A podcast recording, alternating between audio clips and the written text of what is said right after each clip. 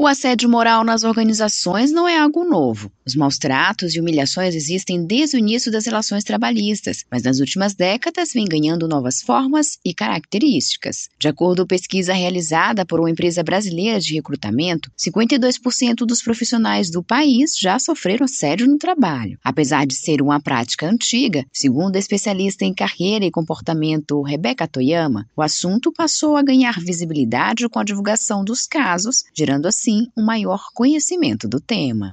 É porque a gente está tendo melhor conhecimento. Eu mesma, né, me percebo que se eu tivesse esse conhecimento lá 30 anos atrás, no início da minha carreira, eu passei por muitos tipos de assédio só que aí você entende que aquilo é normal. Então, hoje, com o apoio da mídia, né, com o apoio né, de organizações nacionais e internacionais, a gente vem olhando isso com mais critério. Eu acho que também é cabível a gente falar sobre o impacto da pandemia. Né? Então, a pandemia agravou as questões de saúde mental. Né? E a gente sabe que um dos grandes motivadores né, de problemas de saúde mental dentro de uma empresa é o assédio moral. Então, uma coisa foi desencadeando a outra. Né? Os alarmes relacionados a problema de saúde mental dentro das empresas fez com que elas olhassem para isso com mais atenção. A especialista defende a necessidade das empresas promoverem a cultura de paz dentro do ambiente de trabalho, como um processo educativo nesse movimento eu tenho uma certa apreensão para os posicionamentos mais de buscar o culpado, de penalizar. E eu acredito que o melhor caminho seja o educar, falar sobre uma cultura de paz, onde as pessoas se respeitem, né, onde a dignidade do ser humano seja considerada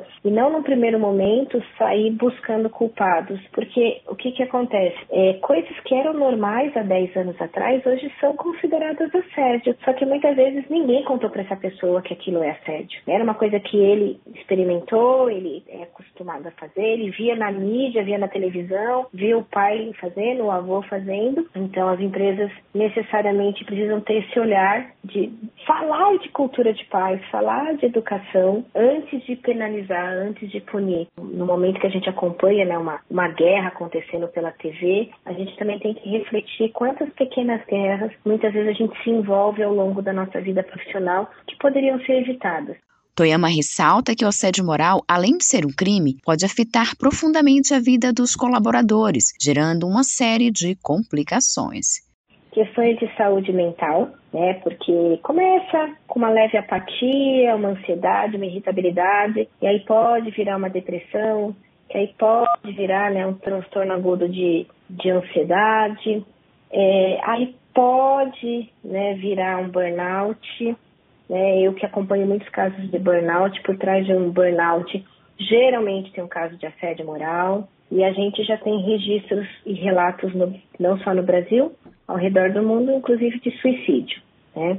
Mas vai ter queda de produtividade, esse profissional ele vai estar mais propenso a ter uma conduta mais agressiva com seus colegas, né? não só saúde mental, porque vai impactar também apetite, falta de apetite, o excesso de apetite, também desregulando toda a questão né, de obesidade ou anorexia. Então, são, esses são os principais agrava, agravamentos né, que a gente observa de um, de um ambiente que permite que isso ainda aconteça. O entendimento do tema através de uma requalificação dos profissionais pode ser um importante passo para evitar o assédio corporativo.